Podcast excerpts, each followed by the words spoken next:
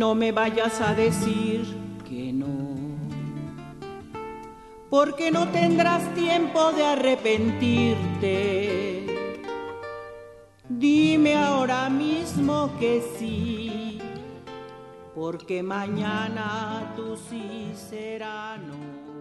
Hola, los saludan a María Valladolid desde Potencia UMA en la sección denominada Derecho, Historia y Cultura. Este día me he vestido de manteles largos, es domingo, al mediodía, y tengo como invitada a mi amiga Cibeles Enestrosa Ríos. Cibeles Enestrosa es una persona maravillosa porque es mi amiga, muy querida. Ella es licenciada en Derecho, nació en la Ciudad de México, entonces es capitalina, pero es cuchiteca de corazón. Es políglota, ella habla español, su lengua materna, inglés, francés, italiano. No sé si me falta algún idioma, seguramente sí, pero habla la lengua de sus padres, que es el zapoteca. Zapoteca, gracias, Cibeles. Estuvo casada con un nombre oaxaqueño llamado Arnulfo Webster. El día de hoy ya falleció, yo lo conocí, tuve la fortuna de conocerlo. Es madre de un hombre llamado Andrés, abogado también, Edénida Webster, también abogada, una historiadora que se llama Cérida Webster Enestrosa, son sus tres hijos. Cibeles, bienvenida. Gracias, buenos días, o buenas tardes más bien. Buenas tardes. Quisiera leer, previo a que tú nos hables, Cibeles, algo que don Andrés Enestrosa, en su recetario zapoteco del Istmo, estas líneas que quisieron ser el prólogo al recetario zapoteco del Istmo no son sino la mera y sola invitación para sentarse a la mesa invitados por Cibeles. Un aroma que no hay manera y que no hay gramática que enseñe, funde y se propaga por el comedor. Unas manos femeninas sirven la comida, que solo si la sirve mujer, el pan es alimento, es hostia, es comunión. Andrés Enestrosa, Ciudad de México, 24 de abril de 2000. Esta reunión que tenemos el día de hoy es con motivo de las fiestas patrias. Por eso la Universidad Marista ha tenido a bien a invitar a nuestra querida Cibeles Enestrosa. Cibeles, ¿qué nos puedes platicar en relación a las fiestas patrias? ¿Cómo celebran ustedes esta época tan importante para nuestro México? Bueno, en el Istmo las fiestas patrias se celebran únicamente en forma cívica, es decir, con el desfile, con el grito, exclusivamente. No está relacionado con la comida, como es aquí en la Ciudad de México. Aquí, por tradición, comemos pozole, ¿no? Pero allá no se acostumbra esta comida, este platillo. Más bien en el mes de septiembre, como es un mes en el que ha llovido mucho, hay la cosecha de los celotes la primera cosecha, las primicias de los elotes. Entonces se acostumbra que las personas que tienen sus ranchos y sus milpas mandan a sus empleados o van ellos mismos y ellos mismos se encargan de la milpa a traer las redes con los elotes recién cortados. Con ellos traen también un chile que se da entre la milpa, que es un chile que se llama piquín Aquí, allá se llama guiña shigundu. Guiña quiere decir chile. Shigundo es segundo. No sé la razón, porque será el primero, el más grande, ¿no? Estos son unos chiles chiquititos, muy picosos. Y traen también queso, queso fresco, cuajada y crema. Entonces llegan a la casa, bueno, antes, estoy hablando de cuando yo era niña, ¿eh? En la casa de mis abuelos. Todavía se sigue haciendo esta comida, pero ya no es como era en aquellos tiempos, que es la parte que nos deja una enseñanza y que nos ha dejado una cultura, una, un amor, una sensación de, de plenitud. Llegaban las carretas a la casa cargadas con las redes, pero también traían unas milpas con todos los elotes colgados todavía. Y lo primero que se hacían era entrar los dos hombres que venían manejando la carreta y cuidando la, cosecha, bajaban con las, las milpas, iban a la, a la mesa del santo, porque la mesa del santo está en la sala principal de la casa. La sala principal de la casa se llama la sala del santo, porque ahí es donde la gente acostumbra poner a sus santos al santo de su devoción, San Vicente Ferrer, el patrón del pueblo. Pero podían poner otros santos. Casi siempre tenían su niño Dios. Eso era muy importante en los altares. Llegaban a la mesa del santo y ponían las ramas de estas milpas con sus elotes colgando y rezaban dando gracias por la cosecha que se había recibido. Tiempo después, es decir, momentos después, ya bajaban la, cosecha de la carreta y la llevaban a un lugar de la casa, en la casa de mis abuelos, en uno de los corredores. Ahí se ponía sobre el suelo la red. La abuela nos daba a, sus nietos y a las personas que, que, le ayudaban en los quehaceres de la casa y al mismo tío que nos llevaba la red con los, con los elotes, nos ponían alrededor de la red y, empezábamos a limpiar los elotes quitándole las hojas, quitándole las hojas y separando los más tiernos de los más sazones. Así se iba separando los, el elote. Los más sazones son los más maduritos y los más tiernos pues aparte. Perdona que te interrumpa. Doña Tina, era la casa de Doña no, era la casa de doña Nicandra Pineda Terán, ah. mi abuela materna. Materna. Doña Tina era tu otra abuelita, ¿verdad? doña Tina Man era mi abuela, la mamá de mi papá. Sí, seguramente en su casa también hacían lo mismo, porque en todas las casas se hacía esta, esta ceremonia. También se hacía lo mismo, pero nosotros siempre llegábamos a casa de mis abuelos maternos, incluso mi papá de su caravana de visitas, porque llevaba muchos invitados siempre. Él siempre estaba interesado en que la gente conociera, las personas de aquí de México, sus amigos intelectuales, conocieran nuestras costumbres ismeñas y siempre llevaba muchos invitados. Así es que la casa de mis abuelos maternos siempre estaba llena de visitas. Entonces la abuela, como te digo, nos sentaba alrededor de la red y íbamos limpiando las mazorcas, quitando los pelitos de lote, quitando las hojas, separando las hojas más, más suaves, más así que parecían cunita. Y era una labor de familiar, todo el mundo participaba y era muy agradable porque pues ahí se contaban chistes, se contaban historias, se contaban cuentos, la pasábamos muy entretenidos, siempre al mando de la abuela, ella era la que decía así, así, así y así. Después de esto, de que ya estaba limpio todo esto, se hacía un chile atole, digamos, un atole de, ese elote. El chile atole se hacía con los con elote más sazón y los elotes más tiernos se ponían a cocer ahí mismo. Eso se ponía a cocer y se hacía este elote, se desgranaba, tenía un proceso, ¿no? De molerlo y todo esto y y se hacía el, chile atole. El chile, ese chile piquiña segundo, ese chile piquín, con ese un poco de sal, se molía en el molcajete y quedaba una, una masita, ¿no? Una masa de chile con, con sal. Eso se ponía en las vainitas de la, del totomosle, de la hoja del maíz. Las de cunitas. Las más tiernas, porque eso se iba a ir a repartir entre los vecinos porque era esa costumbre. Ahí se daba lo que es la guelaguetza, lo que es la ayuda mutua, lo que es la cooperación, el mutualismo. Y como mi familia iba a darle al vecino y al otro vecino los elotes y, el atole, los tamalitos de elote, que se llaman getabiachi.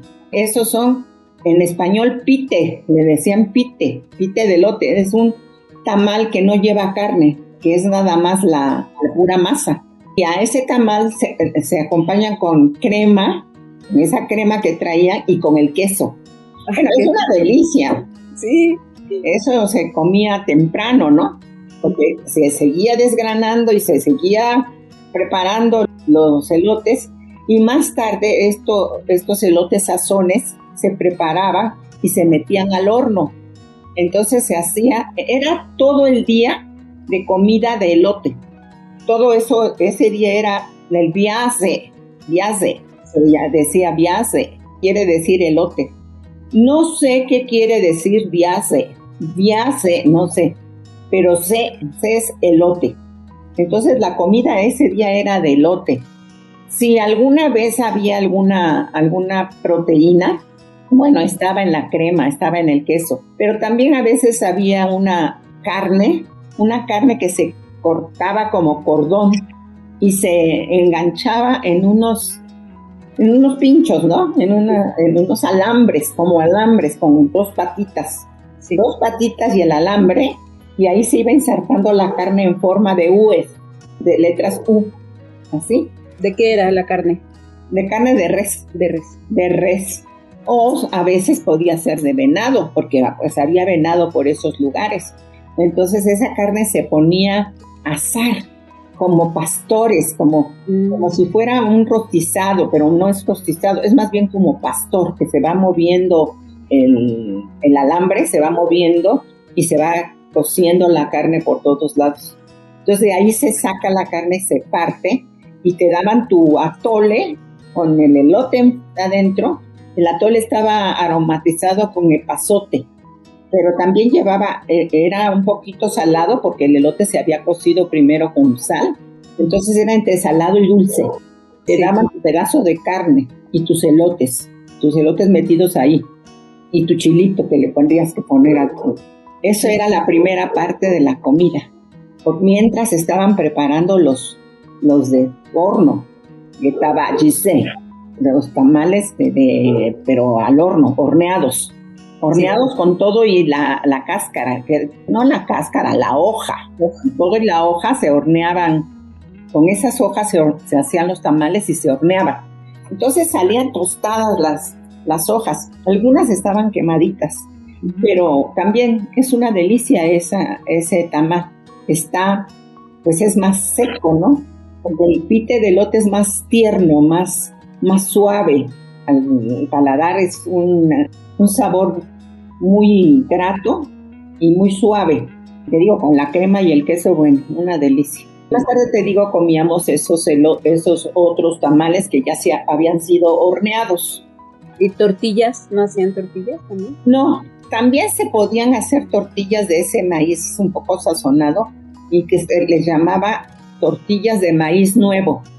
Por tierno. Sí, maíz nuevo. Geta, via de cubi. Getavigui cubi. Cubi quiere decir nuevo. No son las clayudas.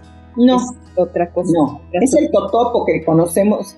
Ah. Aquí también lo conocen el totopo, es que es una tortilla que se hace al horno, sí. que se le pone, se hace, se, se tortea y ya que está así grandecita, con el dedo le van haciendo hoyos para que no, eh, no se esponje. Entonces con la mano mojada lo meten en el comiscal. El comiscal es el antiguo horno. Es un horno que está hecho de barro. Está enterrado. En la casa de mis abuelos estaba enterrado en un brasero, es decir, que estaba en alto. Ahí mi abuela se mojaba el brazo y tenía la, mano a la tortilla y la pegaba en las paredes del horno. Mm. Pero como era de maíz nuevo, entonces era geta bigi cubi, shuba cubi, maíz nuevo también. Pero no era el alimento del día. El alimento del día era nada más esto de que te estoy comentando de los elotes, porque las carretas de, de los elotes con la cosecha llegaban muy temprano en la mañana. Entonces era como almorzar esa, ese chile atole con sus elotes y tal vez un poco de carne y, después era comer. Podías repetir el, el atole, ¿no? Y, y podías comerlo con el tamal horneado. Tú tenías que llevar a tus vecinos, compartir, ya te lo dije, ¿no? Sí. Entonces a veces en el camino que tú ibas a dejar tu participación o tu cooperación a una casa, podías encontrarte a los dueños de esa casa que iban a la tuya a dejarte también su cooperación. Pues, había mucha comida en las casas porque pues el pueblo era eminentemente, era una de sus actividades principales ser, ser agricultor, ¿no? Sí, ser cazador y ser agricultor eran las dos actividades más importantes del pueblo zapoteca. Te digo, se encontraba uno ahí en el patio, era momento de platicar, de reír, y los niños eran los que eran, iban encargados a dejar. Tenían ya su letanía, ¿no? Vengo de parte de la familia no sé qué, vengo a dejar aquí eh, su, su viaje, viaje es toda esa comida de, de Sí. Asimismo, pues los otros venían a tu casa. Era muy divertido y era una celebración muy importante. No tenía un día fijo, es decir, no necesariamente tenía que coincidir con las fiestas patrias, porque te digo, las fiestas patrias eran una, celebración meramente cívica, meramente cívica. Los niños iban, se cantaba el himno, etcétera, como en cualquier otra población o localidad de, de nuestra república. Pero allá esta tradición del elote, de toda la fiesta que se hace el elote, pues era un evento muy especial, era algo muy especial y coincidía con el mes de septiembre, con el mes de las fiestas patrias. Y me imagino que a la fecha siguen celebrando de la misma manera. Sí, de la misma manera. Sí, nosotros que vivimos en la capital, pues tenemos esa añoranza, ¿no? Añoramos esa comida, esos días tan alegres de compartir y de estar junto con tus demás familiares, los niños, los grandes, los más grandes, etcétera, reunidos preparando ese alimento y cumpliendo con las tradiciones de dar gracias por tener la cosecha, de compartir y de disfrutar. Qué bonito, digno de, de imitar, porque el compartir cuando uno da, regresan las cosas generalmente. Y, yo sé que tú das siempre, tú compartes, tienes esa costumbre con los demás de, compartir tus conocimientos, tus, tus experiencias vividas, el tiempo que trabajamos juntas, compartiste conmigo muchas cosas muy hermosas de tu vida que yo recuerdo siempre con cariño. Entonces es una cultura. Pues sí, es una forma de vida, ¿no? Es una forma de vida. Y desde que naces estás viendo estas costumbres, estás viviéndolas, porque yo aunque nací en la Ciudad de México y prácticamente crecí aquí, mi casa era como trasladar el pueblo a la ciudad. En mi casa se hablaba zapoteco, se comía estilo buchitán. Mi abuela venía cada tres meses porque el abuelo era, había sido maestro de profesión, estudió para ser maestro. Tuvo una infancia también, como muchos mexicanos, muy difícil. También se fue del pueblo a Oaxaca en una mula por los caminos de los arrieros. Así llegó a la ciudad de Oaxaca para estudiar como maestro. Pasó muchas penalidades. Mi abuelo se llamaba Herón Ríos Núñez. Sufrió mucho, pero llegó a ser un buen profesionista como maestro. Él siempre quiso ser médico, entonces estudió con un doctor japonés que llegó por aquellas tierras. Yo creo que durante la guerra algunos se escaparon, no sé, hubo, hubo, una gran migración de mentales, ¿no? De chinos también, por aquellas tierras quedaron muchos, y japoneses. Entonces él estudió y se volvió un médico práctico. Ah, qué bien. Otra cosa que tiene la gente ismeña es muy comerciante, sobre todo las mujeres.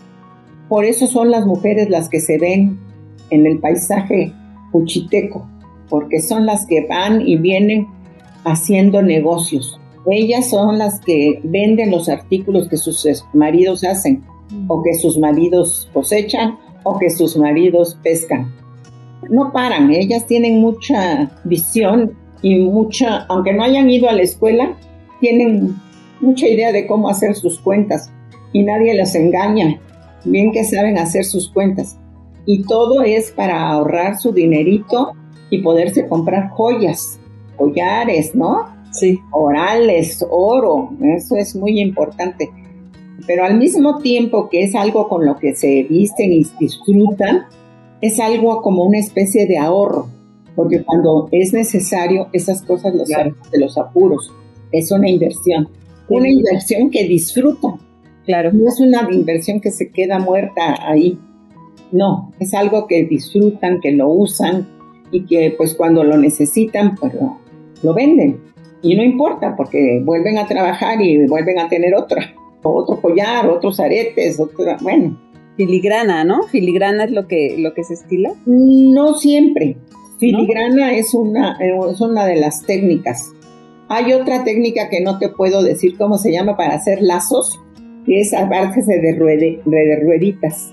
Las rueditas las van trenzando de tal manera que parece un mecate como si fuera un mecate. Y también hay unos que se llaman torsal, porque son dos, dos hilos, pero también de rueditas, de rueditas, de rueditas, dos hilos que se van torciendo. Y queda como una trenza de dos, de dos gajos nada más. Eso es lo que se usa. Y la filigrana, desde luego, desde luego. Yo me admiré mucho una vez que estuve frente a una joyería de Italia, porque tengo un nieto que nació en Italia, entonces ahí en la joyería vi unos trabajos que hechos de filigrana. Yo hacía de cuenta que eran los que se hacían en mi pueblo, ¿no? Porque las perlas y el oro y todo, pues era, era lo mismo, es lo mismo. Hay muchas, de esto nosotros debemos haber eh, heredado de, los españoles que nos, nos conquistaron, ¿no? Sí, seguro. Y a propósito de eso, pues el que dos culturas se unieran se juntaran, pues más bien se unieran, dio lugar a lo que somos nosotros ahora, a esta nueva, no se ocupa la palabra raza, pero digamos, esta nueva etnia, esta nueva manera de ser, de pensar, de sentir. Es el mestizaje, es la sincronía, ¿no? Sí. El sincretismo. Mi ropa es una ropa que tiene que ver aquí con la máquina de coser. Sí y aquí con el ganchillo. Entonces, esta no es una ropa propiamente indígena, no, es una mezcla, una mezcla de varias cosas. Las, máquinas Singer llegaron de, de, Alemania y llegaron las máquinas especiales para hacer la cadeneta, la cadenilla. Claro que los dibujos son muy, muy prehispánicos. Esta forma, pues es muy prehispánica porque son formas geométricas es un gran trabajo hacer este tipo de, ropa. Y bueno, también hay la ropa bordada, los bordados a mano, que son como dijéramos un mantón de Manila. También ahí se ve la influencia de otras culturas. Es decir, es difícil pensar que una, una nación actual, un país actual, no esté compuesto de muchas mezclas. Nuestra cocina, por ejemplo, ismeña, es una mezcla. Es una mezcla porque el istmo de Tehuantepec es un lugar de tránsito, o fue un lugar de tránsito. Entonces ahí pasaron gente de todas las clases de nacionalidades. Algunos se establecieron ahí. Incluso, por ejemplo, mi esposo, de apellido Webster, tiene ascendencia inglesa. Inglesa, sí. ¿Qué hace un inglés en el istmo, no? Sí, claro. Bueno, pues el inglés encontró a una ismeña de quien se enamoró con quien se casó y tuvo su descendencia y de ahí viene mi esposo. Esa persona seguramente trajo consigo muchas cosas de su, de su país, de su cultura y los cuchitecos van tomando, los ismeños van tomando lo que les agrada de estas culturas que van pasando por estos lugares. No hay una raza pura actualmente. Bueno, ya sé que el, término raza está fuera del vocabulario, pero bueno, discúlpeme que emplee esa palabra. No hay pureza, todo es una mezcla, una mezcla de pues, todas las culturas que llegan a tu lugar de origen o que tú vas conociendo por diferentes circunstancias y así te vas formando. Así se forma la gente. Las personas nos formamos también así. Una persona nace en un lugar, tal vez crece en ese lugar, pero después va a vivir a otro lugar y ahí aprende cosas nuevas y las junta con las que ya tiene. Nada es más valioso, no es una cosa más valiosa que otra, no, todo es valioso, todo es valioso y todo va formando una unidad diferente de la que era aquí y de la que era acá. Ya va siendo una sola, una cosa nueva, algo nuevo. Por eso mucha gente prefirió decir que no era el descubrimiento de América, sino el encuentro de dos mundos. Ciertamente. Cuando se cumplieron 500 años, la gente prefirió decir el encuentro de dos mundos. Y así considero yo que fue el encuentro de dos mundos. Es cierto. Sibeles, háblanos de tu peinado. Bueno, este es un peinado, voy a decir que es sencillo, porque no tiene listones. Mm. Nada más el pelo. Sí. El pelo trenzado de tres líneas, de tres gajos, trenzado y amarrado aquí en la parte de atrás. Las flores, pues la gente, las, las ismeñas son unas coquetas. Sí. Eso no nos lo pueden quitar. aunque estemos a veces nada más sin, sin peinar, nada más con el pelo dividido en dos y amarrado aquí, sin trenza, pero la florecita no falta. Ese es el peinado que me quise hacer yo el día de hoy porque íbamos a hablar de cocina, de gastronomía. Y pues yo creí que era mejor estar vestida de diario, claro, como se visten las personas de diario. Yo no se ve en, el video, aquí en la pantalla, pero tengo puesta una falda, una falda que no tiene el olán blanco tradicional que ustedes pueden ver en las en, la, en los vestidos de tehuana normales, ¿no? Es una falda que se llama rabona. Es una falda que tiene un olán de la misma tela. Lástima que no te lo puedo yo enseñar, pero se llama rabona. Hay otros tipos de faldas. Hay diferentes tipos de faldas. Hay falda de cuchillas, que se corta de cuchillas que queda muy ajustado arriba y amplio de abajo. O hay faldas circulares, o hay faldas medio circular, pero en general es ropa muy cómoda. Sí, es una ropa cómoda, que se usa con un refajo, o fustán se llama también en algunos lugares. Es un fondo de, encaje de tela de popelina, de algodón. Muy coqueto también. Tiene que tener, ser encajito. Y abajo de ese hay otro chiquito, que le llaman bisudi, chuku, falda corta. La gente de las mujeres cuando están trabajando en su casa haciendo la comida o haciendo las tortillas o haciendo las labores de la cocina, generalmente está con el bisudichuku, con la falda corta, por el calor. Yo me acuerdo mi abuela lavando el maíz y todo esto con su bisudichuku, lavándolo para hacer el listamal, para hacer llevar al, molino. No lo molía ella en la casa, ya, ya, ya era moderno ese tiempo, ya había molino, ¿no? Si no, pues era en el metate en el Pero también iba la señora, una señora que iba a hacer el chocolate para el uso de la casa. Entonces ella tenía también su, era un metate sobre una banca altita, un poco alta, con un hoyo. En el hoyo se ponía una jícara o un traste, sí. una cazuela. Y estaba la mujer moliendo el cacao con azúcar, con todo. Es, es muy caliente. Eso da, produce mucho calor. Entonces la se ponía debajo de un árbol, por ejemplo, un almendro que tenían mis abuelos. Ahí, en, bajo el almendro, ella se ponía, la señora, a moler y a hacer las ruedas, los chocolates, calientes. Entonces ya también nosotros interveníamos, pero bueno, nos quemábamos. Ya cuando ella había molido ya podíamos hacer eso y las dejaban enfriar. Eran unos cilindros que luego partían, hacían, quedaban las porciones, digamos, para cada taza de chocolate. Delicioso. Sí. Y también iba la, señora que hacía las tortillas de dos clases, el totopo, que es la que te digo que se hace en el, en el comiscal, y también las tortillas blandas, es decir, la tortilla normal que nosotros comemos, que se hace, se hacía con leños y se ponía el comal de barro, un comal de barro con cal grande, sí. se ponía sobre el fuego y esta mujer torteaba, iba poniendo las tortillas sobre ese comal para que a la hora que comiéramos estuvieran las tortillas deliciosas, recién hechas. Qué rico. Ay, sí, a la hora de la comida era era nada más un plato, porque la, gente de allá come mucho, ¿eh? Porque desayuna, el desayuno nada más es café o chocolate con pan. Luego viene el almuerzo. El almuerzo es muy variado. Es la comida principal de los ismeños. ¿A qué hora es? Digamos como a las 9 de la mañana.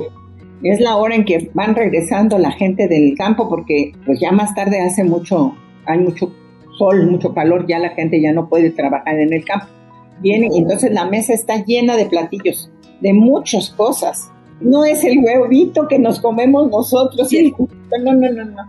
Es conejo, iguana, la chachalaca, que es como una gallina silvestre, de carne muy dura, pero también se preparaba eso, de tamalitos de elote. Armadillo. Sí, el armadillo también se come en el desayuno. Platos fuertes, queso, crema, chocolate, café, atole. bueno, atole de maíz, atole blanco de maíz. No es dulce, no es atole. Tú una vez en tu casa, en una invitación que nos hiciste para una despedida o algo así, nos invitaste un platillo que preparaste que era sencillo relativamente, pero delicioso, que eran tamales verdes con queso, con crema. ¿Cómo, ¿Cómo se prepara eso? Ah, bueno, esos son tamales verdes que acomodas en un recipiente, en una bandeja, en un de hornear. Sí. En una bandeja de hornear. Los acomodas como quieras. Si es redondo, pues los vas acomodando así, paraditos así. Y si es cuadrado, pues los enfilas. Después pones pollo cocido, pollo cocido. Luego le pones queso rallado que haga, que se haga, que se estire, como queso Oaxaca, como quesillo vas haciéndolo por capas. Ah, pero le pones salsa verde, salsa verde. Y luego la carne, el queso, y luego pones otra fila y lo metes al horno. Y que cuando ya está gratinado el queso, lo sacas y lo partes como si fuera un pastel. Delicioso. No es una comida ismeña, pero es una comida que a mí me gusta hacer. Con crema. ¿También le pones crema o no? Sí, le pongo crema. Al final. También crema. Y muy sencilla. Sí, realmente es muy sencilla y para estas ocasiones, así como una pequeña reunión, queda muy bien. ¿Y algún postre que nos pudieras compartir? Bueno, sencillo. Bueno, hay un postre que es muy español, que se llama torreja. Allá le llaman estorreja, así le dicen, que es el pan como bollos, así grandes, como los bimbollos, digamos. Ese pan se rebana, se capea y se hace aparte un almíbar con azúcar y canela. Entonces lo sirves remojado en eso. Es riquísimo ese, ese postre. ¿Pero se hornea? No, no, no, no. Así nada más. El pan lo, lo rebanas, lo dejas a que seque un poquito, que no esté tan aguadito. Que seque un poquito, lo, luego lo capeas le pones huevo y lo fríes. Se fríe, perdón, no dije que se fríe. Faltaba algo. fríe. Lo vas haciendo, lo vas separando, dejando que baje el aceite sobre papel y luego le haces el, almíbar y lo sirves así. Eso se usa mucho también allá. Bueno, también allá se comen dulces de, de icaco. Icaco es un, un fruto, yo creo que es tropical, es carnoso y tiene una semilla que se abre en gajos y adentro tiene una almendrita, una almendra, una semilla que se come también. Ese dulce lo ponen con, lo hacen con azúcar, con canela y le ponen un tinte, un tinte rojo, pintura, carmín dicen ellas. Le ponen el carmín para que le dé color. También hacen las almendras, también con azúcar, así, almendras. Sí, hacen varios dulces. Ay, Cibeles, qué bonito, qué bonito. Te agradezco mucho. Eh, yo todas las tradiciones que he aprendido de ti, las aprecio mucho. En otra oportunidad eh, te pediré que nos hables también de, de, las velas y también que el Día de Muertos, el altar tan hermoso que pones, también me encantaría que nos lo pudieras compartir en, ese, en esa época, si es posible. ¿Cómo no? Me encantaría porque es todo un arte lo que hacen ustedes con el papel picado y muchas cosas muy, muy hermosas. En honor a tus papás, ¿no? A tus papis lo, lo Pues a mis papás y a, mi esposo y a, mis abuelos a mis amistades con las que he tenido mucha cercanía. Y bueno, se supone que en ese altar van todas las personas que tú quieres, sí. principalmente tus familiares, pero también las personas que tú has querido. Incluso en el penúltimo altar, hace tres años, va a ser tres años ahora, justamente ese día se murió la perrita de mi nieto, de mi nieto mayor. No me digas. Y entonces, pues, en el altar sí. también está el perro, la foto del perrito. No me digas. Pues sí, el, el perro es un animal que en muchas culturas tiene un papel muy importante, también con los ismeños. Ahí se supone que cuando una persona está muy apegada a un perrito y si muere esa persona, generalmente lo sigue el perrito, porque el perrito es el que lo va guiando, lo va guiando por el camino para pasar el río, el famoso río. Hablaremos de eso en otra ocasión. Ya hablaremos, Cibeles. Quiero decirte que te quiero muchísimo. Eres una persona adorable que te entregas, en amistad te entregas totalmente Agradezco todo lo que me has enseñado, te respeto por, tu cultura, por la dignidad con la que siempre la llevas, el que hables zapoteco y que hayas procurado que tus hijos también y seguramente tus nietos lo hablan, eso es algo valiosísimo. También lo hablan tus nietos. Lo entienden. Ahorita. Ellos hablan algunas palabras, pero desgraciadamente no lo hablan fluido, eh, fluido porque pues no tuvieron la oportunidad, ¿no? Ya hubo mezclas y ya hubo otras situaciones que, que no permitieron que la enseñanza llegara profundamente, pero sí lo hablan, sí entienden y sí tienen el, el amor por esta tierra, por nuestras costumbres, aunque tengan ellos diferentes orígenes, ¿no? Sí. Tengo nietos que tienen origen italiano, uno de ellos incluso nació en, en Italia, y su hermana, los dos, por ejemplo, aman las fiestas de, muertos.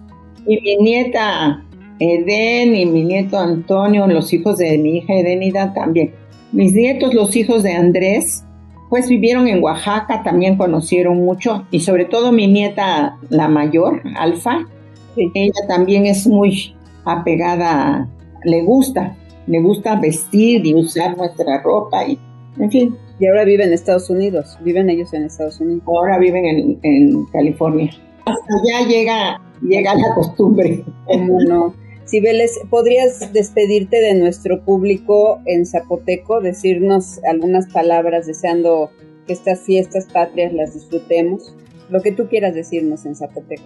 Padiushi, macha, sikaru, uya, uyuan elato, yanala, rakalaje tiri tukajiri, Ahora tradúcenos, por favor. Saludos, me dio mucho gusto estar con ustedes y quiero que pasen estas fiestas muy contentos. Gracias, Cibeles. Te quiero. Yo también. Gracias. Estimados todos, esta grabación la pueden ver y escuchar en Potencia Uma.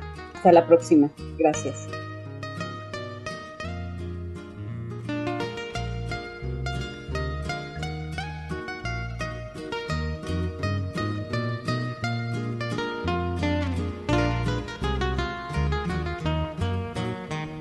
Andaba buscando la muerte cuando me encontré contigo. Yo andaba buscando la muerte cuando me encontré contigo. De ahí tengo el corazón en dos mitades partido. De ahí tengo el corazón dos mitades partido, la una le teme a la muerte, a la otra le espanta el olvido. La una le teme a la muerte, a la otra le espanta el olvido.